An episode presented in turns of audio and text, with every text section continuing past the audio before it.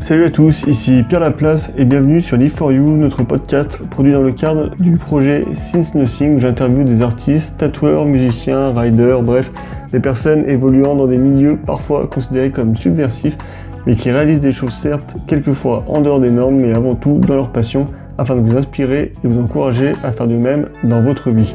Aujourd'hui, Hugo et moi, nous avons eu le plaisir de recevoir Patricia Carré pour un nouvel épisode de notre série de témoignages mettant en avant la dépression et le suicide afin de donner de la force à toutes les personnes en souffrance mentale. Patricia était salariée notamment comme assistante commerciale avant de connaître un épisode douloureux, le burn-out. Dans cet épisode, nous avons discuté avec Patricia de son burn-out, de ses symptômes et de la façon dont elle a réussi à le surmonter, même si elle n'est pas encore tout à fait guérie. Patricia a d'ailleurs écrit le livre du déni au burn-out où elle raconte son histoire. Je vous mettrai tous les liens dans les notes du podcast à retrouver sur liveforyou.fr. Comme d'habitude, nous profitons de ce podcast pour également envoyer un peu de soutien à toutes les personnes en souffrance mentale ou qui se sentent écrasées par le poids des pressions et normes sociales. Si vous en ressentez le besoin, vous pouvez joindre Suicide Écoute via le 01 45 39 40 00 7 jours sur 7 et 24 heures sur 24. Suicide d'écoute œuvre depuis 1994 à la prévention du suicide via sa ligne d'écoute où elle pratique une écoute anonyme, apolitique et aconfessionnelle grâce à une cinquantaine de bénévoles engagés qui la composent. Un grand bravo à eux. Je vais m'arrêter là et laisser place à notre conversation avec Patricia. Vous avez plus de 26 ans, le sens de l'écoute, le bénévolat vous intéresse Vous êtes disponible 4 heures par semaine en région parisienne Rejoignez l'équipe de Suicide Écoute. Depuis 1994, l'association Suicide Écoute permet à chacun de trouver une oreille attentive et anonyme 24 heures sur 24 et 7 jours sur 7. Suicide Écoute vous propose une formation adaptée afin de venir en aide aux personnes en détresse psychologique. Suicide Écoute, dans le 5e à Paris, 01 45 39 93 74. Et sur www.suicide-écoute.fr. Bonjour Patricia. Bonjour euh, Pierre, bonjour Hugo. Bonjour. Alors, merci d'avoir accepté notre invitation pour euh, partager avec nous votre expérience sur, euh, sur votre burn-out. Merci à vous de votre confiance. Pour, euh, pour un peu introduire ce- cet épisode, est-ce que, est que vous pouvez nous, nous présenter en quelques mots bah, votre activité professionnelle, l'activité que vous exerciez euh, justement avant votre, votre burn-out? Oui, tout à fait.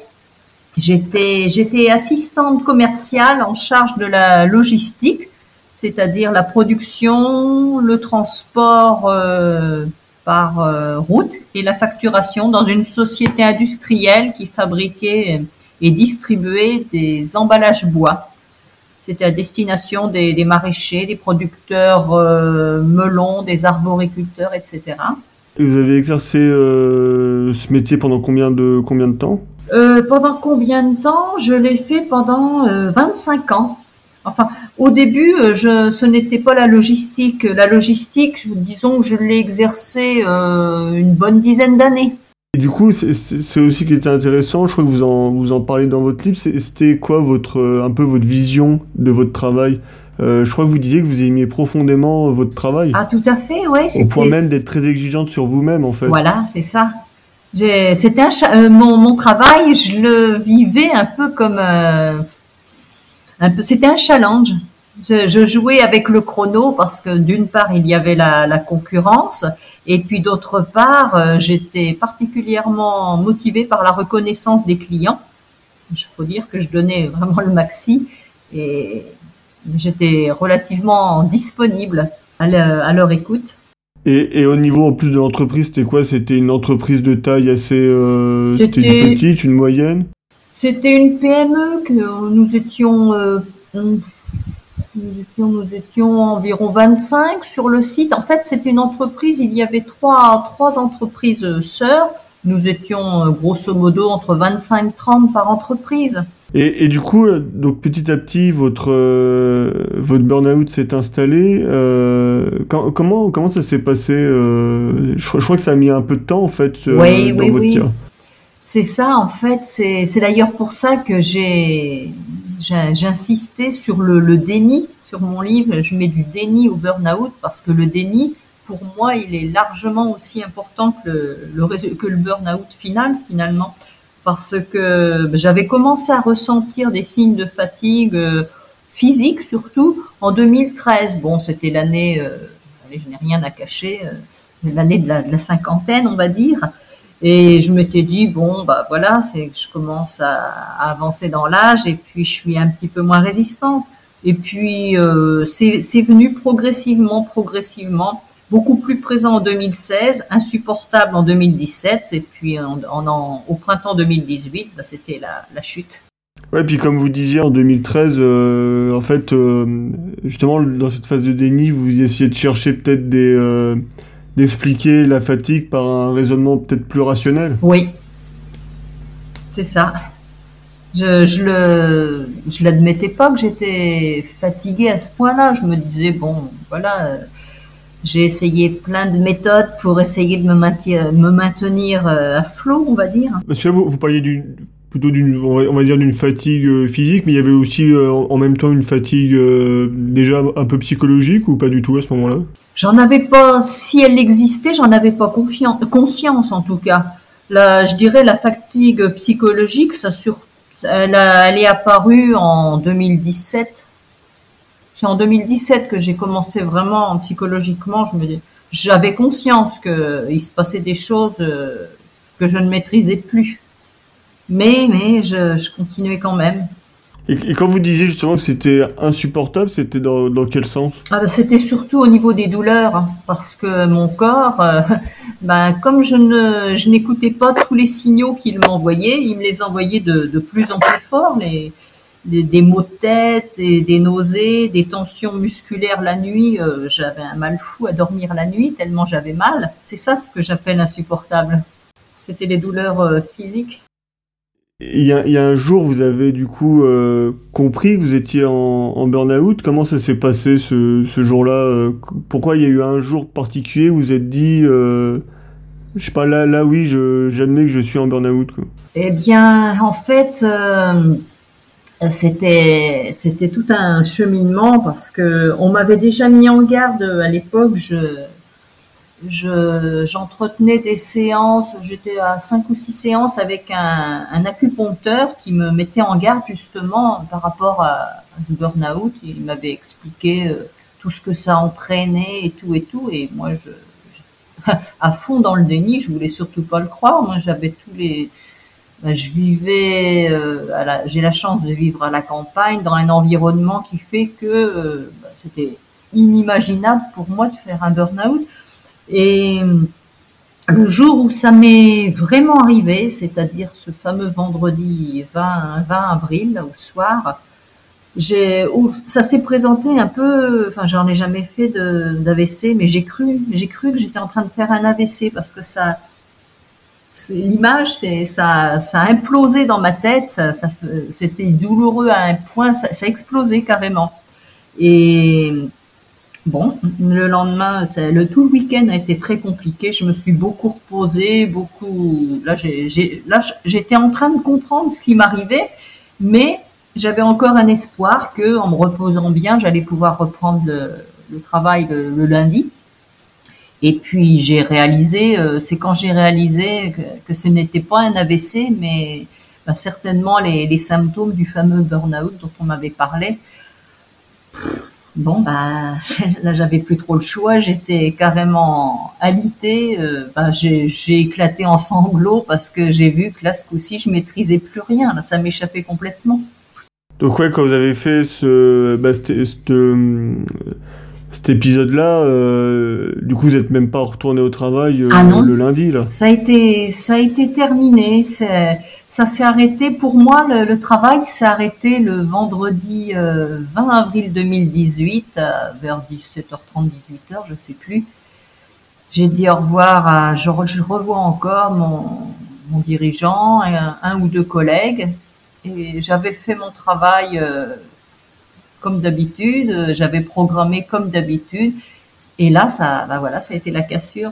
Euh, j'ai jamais réussi à repousser la porte du bureau, même pour emporter mes, mon arrêt de travail ou mes, mes, mes nombreuses prolongations. Ça, c'était impossible. Et, c'est quoi au final, qui était la cause de ce burn-out? C'était, euh, je sais pas, il y avait une mauvaise ambiance dans l'entreprise? C'était une surcharge de travail?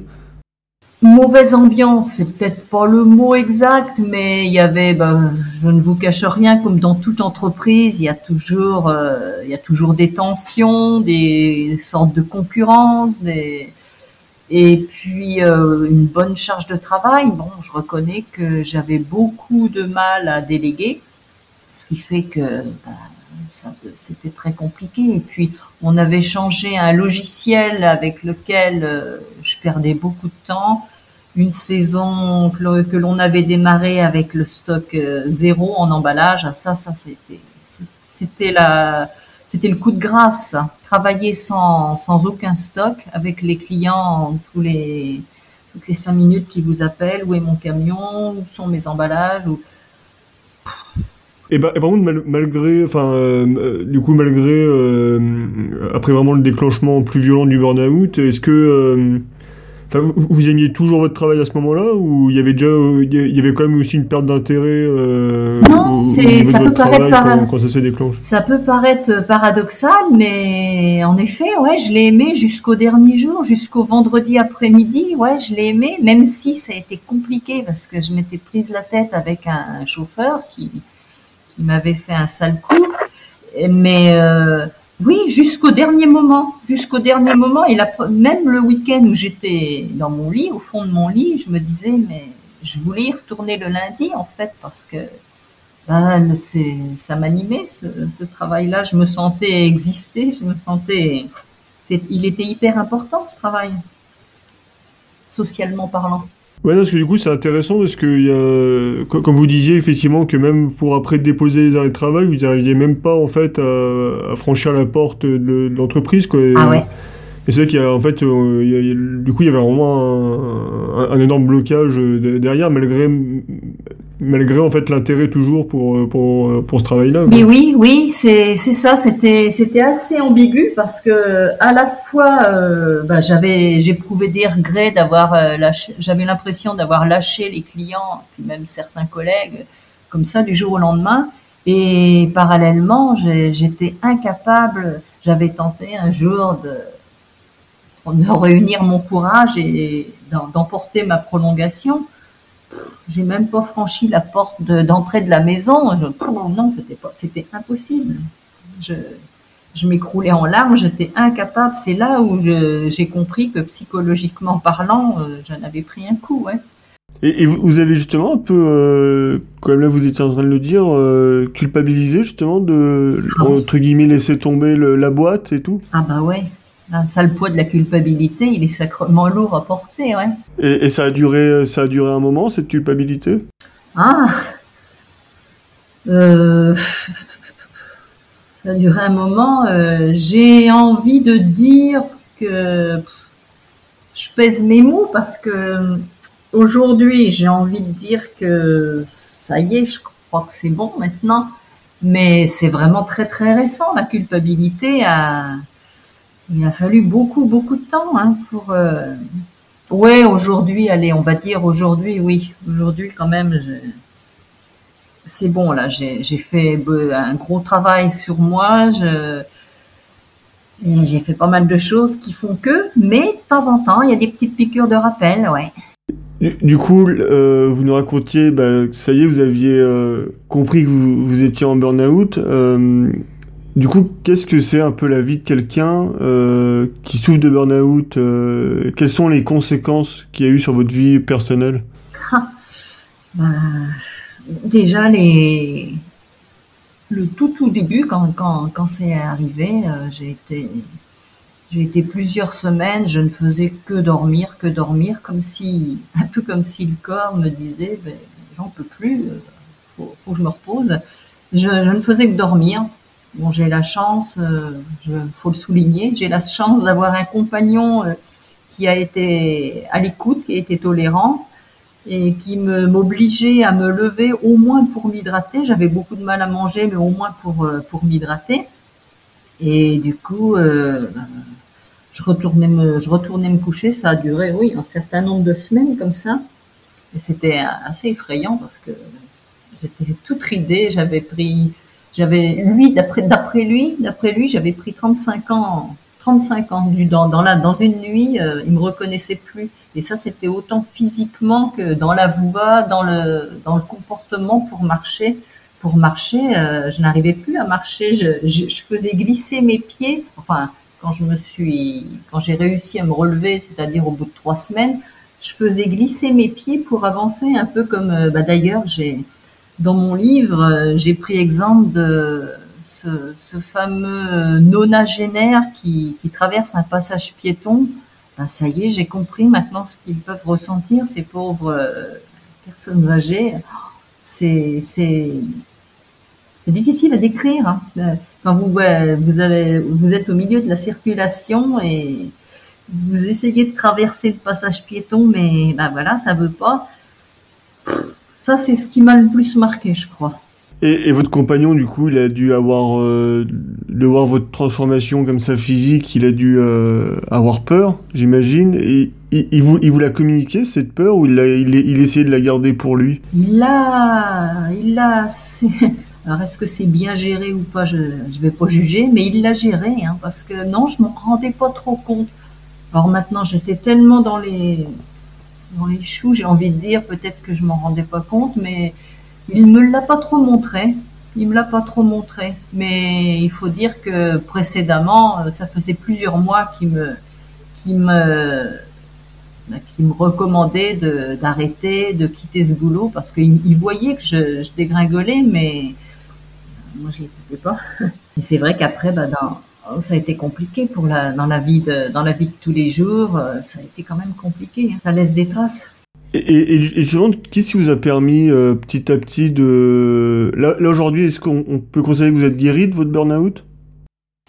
Guéri, euh, je sais pas si on en guérit véritablement un jour, mais en tout cas, euh, en tout cas, je, je renais, ça c'est sûr. Je, je suis sur la voie de. Allez, je préfère dire je suis sur la voie de la guérison plutôt que dire je suis guéri. Parce qu'au printemps, je croyais véritablement être guérie. euh, Je l'ai crié haut et fort, j'y croyais et je me suis ramassée encore. Donc, euh, pour guérir, en fait, faut être très sage, faut être très patient. C'est bah, tout l'opposé d'un profil de burn-out, en fait. Et, justement, qu'est-ce qui vous a permis d'entamer cette, euh, cette, euh, bah, d'entrer dans cette voie un peu de guérison? Que- Quelles ont été les étapes que vous avez, euh, que vous avez traversées? Bah, les étapes, euh, ça, ça m'est arrivé en avril 2018 et en décembre 2018, je commençais déjà à trouver le temps long parce que j'avais l'impression, euh, c'était pas qu'une impression d'ailleurs, j'avais l'impression que, enfin, je faisais du surplace, il n'y avait pas d'amélioration, j'étais toujours fatiguée, enfin, je voyais pas d'issue. Et un beau jour, je me suis mise à chercher sur, euh, sur Internet euh, comment on pouvait se sortir du burn-out. Bon, je dis pas que c'est la solution miracle, mais en tout cas, j'ai trouvé un sacré outil pour m'aider. C'était la, c'est la cure, euh, la cure post-burn-out, la cure thermale. Ça, ça m'a vraiment beaucoup aidé. et, euh, et, et après, et après, du coup, vous avez entamé cette, euh, cette cure Oui, donc je me suis mise en recherche de ce renseignement. C'était en décembre et j'y suis allée. Je me souviens plus très bien. J'étais, euh, j'ai, été inscrite dès euh, début février 2019. Ouais, c'est ça, c'est février. En février 2019, j'y suis allée pour trois semaines. C'était trois semaines euh, de. ben, j'ai, appris ce qu'était le lâcher prise. J'ignorais que c'était aussi aussi aussi douloureux, aussi. J'avais aucune idée de ce que j'entendais souvent parler de lâcher prise, mais c'était vague pour moi. C'était un, c'était un mot parmi parmi tant d'autres. En fait, euh, ben, grâce aux soins, grâce euh, à la pression de de l'eau, grâce à grâce à tous les soins thermaux, on arrive on arrive progressivement à un stade de, lâcher prise. Mais bon, ça se fait pas en une seule, en une seule cure. Euh, Je, je, vois vraiment les bénéfices là depuis. J'ai terminé ma troisième cure le mois dernier et là, je ressens vraiment les, les bénéfices aujourd'hui. C'est un travail de longue haleine en fait. Et, et c'est quoi justement le... Vous, est-ce qu'il y, y a une définition à donner sur le, le lâcher prise? Ça serait quoi? Eh ben, si j'avais une définition à donner, c'est d'abord accepter, accepter son état. Ensuite, euh, ne rien brusquer, laisser le temps faire, alors que au contraire, moi, je, je croyais qu'avec de la volonté, j'allais m'en sortir. Donc, euh, j'ai multiplié les, j'ai multiplié les actions. Je, comme j'étais dans la culpabilité, vis-à-vis du regard des autres, des collègues, des amis, de la famille, enfin le regard des autres dans sa généralité. J'ai voulu faire plein, plein de choses. J'ai voulu prouver que, ben voilà, je veux m'en sortir. Mais non, c'est tout fou tout ça. La seule façon de s'en sortir, c'est d'accepter son état, c'est de lâcher et de redorer un peu son estime de soi. En fait, c'est la sagesse, tout simplement. Mais d'ailleurs, c'est intéressant ce que vous disiez par rapport au, regard des autres, parce que, euh, mine de rien, on, est quand on évolue quand même dans une société où il y a quand même une... Euh, on donne beaucoup d'importance au travail, à la réussite professionnelle. Ouais. Euh, et tout ça, ça doit renforcer encore plus la, la culpabilité ou le fait de se dire, bah là, je suis plus apte, entre guillemets, à travailler. ça, ça, va être compliqué, en fait, justement, de, bah, d'accepter cet état. Ouais, ouais, ouais c'est terriblement compliqué. Ouais terriblement. C'est d'ailleurs pour cela que bah, je me suis dit, mais ce qui m'est arrivé, euh, faut que ça serve à quelque chose. Je peux pas, je peux, j'avais été suffisamment mise en garde. J'ai pas, j'ai pas écouté les conseils euh, que l'on m'a donnés. Je voulais absolument partager mon expérience. Et aujourd'hui, d'ailleurs, aujourd'hui, je comme je vous l'ai dit dans les différents mails, aujourd'hui, je suis en train d'écrire mon deuxième euh, mon deuxième livre qui témoigne justement du quotidien d'un post-burnout qui, bah, qui est plein d'espoir et de mise en garde aussi, mais d'espoir. Et, justement, c'était quoi un peu la démarche quand vous avez écrit votre premier livre? C'était vraiment peut-être de coucher euh, ce que vous ressentiez sur papier pour pouvoir un peu... Euh, bah ça faisait partie un peu de votre on va dire votre thérapie Oui, en quelque sorte, euh, on m'avait on m'avait incité à, à mettre ça, à, écrire, les, enfin, transformer les non-dits. Donc on m'avait incité à écrire. Alors euh, j'avais commencé euh, déjà à l'époque, c'est une des formations professionnelles. Déjà à l'époque, j'avais tendance à mettre des petits des petits mots ou des émoticônes sur mon agenda, suivant comment la journée se passait. Et j'ai repris ces agendas et en les reprenant, bah, finalement, je me suis remémoré euh, les journées, les mois, les, semaines, les mois au fur et à mesure. Enfin, je suis remontée que deux, ans en arrière quand même. Et ça m'a permis de, de me l'approprier parce que je me croyais, euh, en fait, pendant, pendant très longtemps, j'ai cru que j'étais exceptionnellement fatiguée, mais je ne croyais toujours pas que c'était un burn-out. Et à force d'écrire tout, tous mes ressentis, j'ai fini par le, par le comprendre. Comment on peut faire justement la différence entre une, une fatigue, on va dire, extrême et un burn-out? Bah, la nuance est... Bah si, la, nuance, elle est que le burn-out, bah, c'est... Comment vous dire euh, C'est l'arrêt... L'arrêt, l'arrêt d'un coup... Euh, l'image, l'image qui parle la plus, vous appuyez sur l'interrupteur, la lumière s'éteint. Ben là, c'est pareil. Euh, une grosse, grosse fatigue, on peut traîner une fatigue et puis arriver plus ou moins à, résister. Mais le burn-out, en fait, c'est le, c'est la coupure nette. Le, c'est-à-dire que le cerveau ne, il ne, comment dire, le cerveau ne réagit plus tout, lâche. Euh, le, le, je, vous disais tout à l'heure, je me suis retrouvée avec des, j'avais l'impression d'avoir 30 ans de plus dans mon corps, plus de force, plus de, je me traînais, j'avais plus du tout, le cerveau ne commandait plus. pourtant, j'avais encore envie de faire des choses parce que quand j'ai vers le mois de mai-juin, quand j'ai commencé à me remettre euh, sur pied, bah, évidemment, mai-juin, c'est le printemps, il y a plein de choses à faire au jardin. Je voyais tout ce qu'il y avait à faire, j'essayais, mais j'avais beaucoup, beaucoup de mal. Hein. J'arrachais trois brins d'herbe, un quart d'heure après, il fallait se reposer, et ça durait comme ça pendant des mois. Et, justement, tout à l'heure, vous parliez de, de rechute, euh, ce que vous disiez bah, qu'il n'y a pas très longtemps, vous vous estimiez guéri, puis finalement, vous avez, euh, entre guillemets, rechuté. ça, comment ça gère? Comment ça se, comment ça se passe? Ça se gère très très difficilement. J'en souris aujourd'hui, mais en fait, en fait, je reviens à la question de tout à l'heure. Le fait d'écrire, ça permet de se rendre compte, pour moi en tout cas, ça m'a permis de me rendre compte euh, combien j'avais été entêtée, combien je me suis pas écoutée et combien je me mets la barre euh, haute parce qu'au printemps, bah, comme ça allait très, ça allait plutôt bien.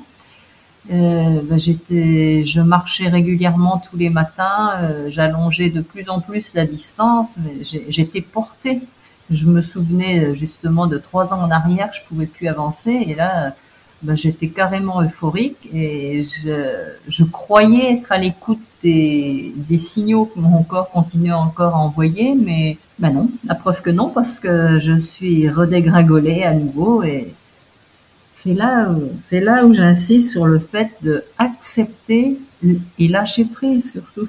Mais c'est dur, c'est très très dur. Et, euh, enfin, cette rechute, elle s'est manifestée comment C'était les, mêmes signes que la, toute première fois ou euh, euh, Il n'y avait pas la sensation douloureuse au crâne, même si j'avais mal à la tête, c'était pas pareil, c'était plus physique, c'était plus. J'étais allongée dans mon lit, j'avais des vertiges, ça tournait autour de moi et quand je me suis levée le matin, euh, je me suis dit, bon, je vais prendre l'air, ça va aller mieux. J'ai essayé de reprendre mon, mon petit itinéraire et j'ai fait quoi Quelques centaines de mètres, j'arrivais pas à mettre un pied devant l'autre. C'est là où j'ai compris que ça recommençait. J'ai appelé ma thérapeute au secours, au secours. Et... Mais elle m'a confirmé que c'était l'effet, c'était l'effet rebond.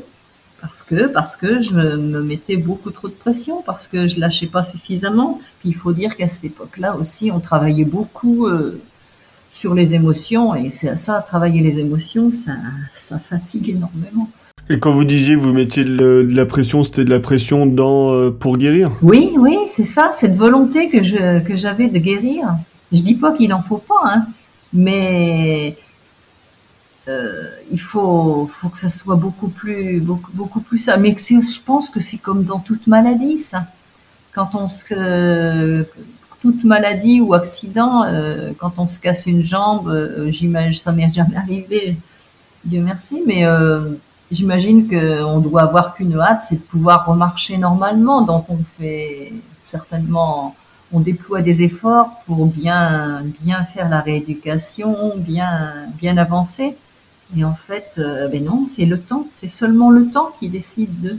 Ouais, c'est ça, ouais. c'est euh...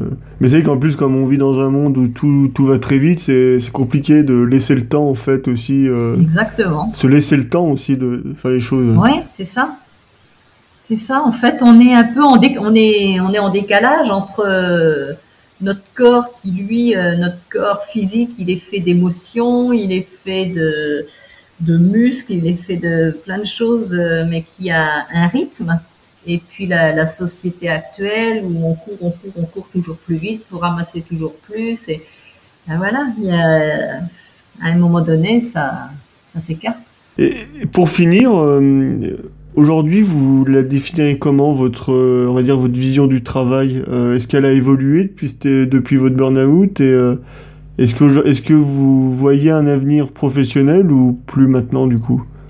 Non, honnêtement, euh, bon, je peux peut-être me le permettre parce que je suis tout près, je suis à la veille de la retraite, mais n'empêche que, ah non, là, à la, date d'aujourd'hui, même si euh, je me sens beaucoup mieux dans mon corps et dans ma tête, je suis incapable de retourner dans le, dans le, dans le milieu, dans le monde professionnel. Et ça, je, le soutiens par rapport à mes, nombreux contacts, mes nombreux échanges avec des, personnes actives. Et je me dis, mais non, c'est carrément impossible. Ça m'est carrément impossible. Le seul espoir, puisque ça, ça me plaît, travailler avec plaisir, le seul espoir, ça serait de faire quelque chose pour moi, uniquement, euh, ne pas travailler avec une hiérarchie ni une, équipe, travailler uniquement pour moi. Mais bon, pour en vivre, euh, pour l'instant, j'en suis encore pas là. J'en suis, vous voyez, c'est pour ça que je me dis, je suis sur la voie de la guérison. Mais c'est pas fini complètement. après, c'est ce que vous commencez, mine de rien, à faire en, écrivant vos livres aussi. Oui, ça, c'est, ça, c'est un, je le considère comme un travail parce que j'y passe quand même des heures et des heures. J'arrive maintenant à, à, à rester des heures devant mon écran, chose que je n'arrivais pas avant. Donc ça a bien évolué. J'écris, je, je, transmets mon, mon, savoir, mon expérience. Je, je, je, fais un tremplin négatif vers de l'opti, vers de l'espoir. Donc ça, ça me nourrit suffisamment pour me permettre d'avancer. Et puis là, vous pouvez le faire aussi, peut-être un, justement quand, quand, on commence à travailler pour soi, euh, on peut le faire à un rythme plus personnel. Oui. Et euh, sans que ça soit tout le temps motivé absolument par euh, faut absolument que ça rentre de l'argent ou des choses comme ça, et au début prendre le temps de le faire. Voilà, voilà, tout à fait, ouais. C'est quand, quand je me sens prête, je peux je peux y passer euh, le matin tout de suite après le petit après le petit déjeuner ou en milieu de matinée. L'après-midi, euh, je peux y passer aussi bien quelques heures comme un après-midi entier jusqu'au soir. Ou c'est selon, c'est selon comme je le sens et et ça c'est un rythme, c'est un rythme convient tout à fait. Eh ben merci Patricia. Ben, je vous en prie, merci de votre écoute et puis ben, j'espère que ça pourra servir à nombreux d'entre vous, j'espère. On l'espère aussi. En tout cas, prenez soin de vous, ça c'est sûr. Aimez son... Tiens, j'ai envie de finir sur cette phrase, aimer son travail, d'accord, mais surtout ne pas s'oublier. C'est ça le mot de la fin. Ah bah, merci, merci pour cette phrase. Merci qui résume bien ouais, le, le, message qu'on souhaitait faire aussi passer. Oui, ne, pas s'oublier. On a le droit d'aimer son travail, on a le droit d'être passionné, mais surtout, il euh, faut s'aimer soi aussi. Et voilà, c'est tout pour aujourd'hui, en espérant sincèrement que cet épisode vous a plu. Concernant les notes de ce podcast, rendez-vous comme d'habitude sur live4you.fr, rubrique blog, où vous trouverez un lien pour vous procurer le livre de Patricia, ainsi qu'un lien vers son site internet. Pour me contacter afin de vous proposer comme invité ou de nous proposer un invité ou tout simplement nous faire un retour, vous avez la possibilité de réaliser tout cela via la page contact du site ou via l'adresse mail que tu trouveras dans les notes de l'épisode. Afin de suivre notre actualité quotidienne, sélection le compte Instagram de Since en tapant since.nothing dans la barre de recherche d'Instagram. Nous vous le demandons à chaque fois, mais c'est très important. Pour aider au référencement du podcast, vous pouvez laisser une note 5 étoiles en particulier sur Apple Podcast, sur iTunes, qui sont les grandes plateformes dans le game du podcast. Si vous ne souhaitez pas vous embêter avec tout cela, vous pouvez également partager tout simplement cet épisode sur vos réseaux sociaux. Un grand merci d'avance et pour nous avoir écoutés. À bientôt.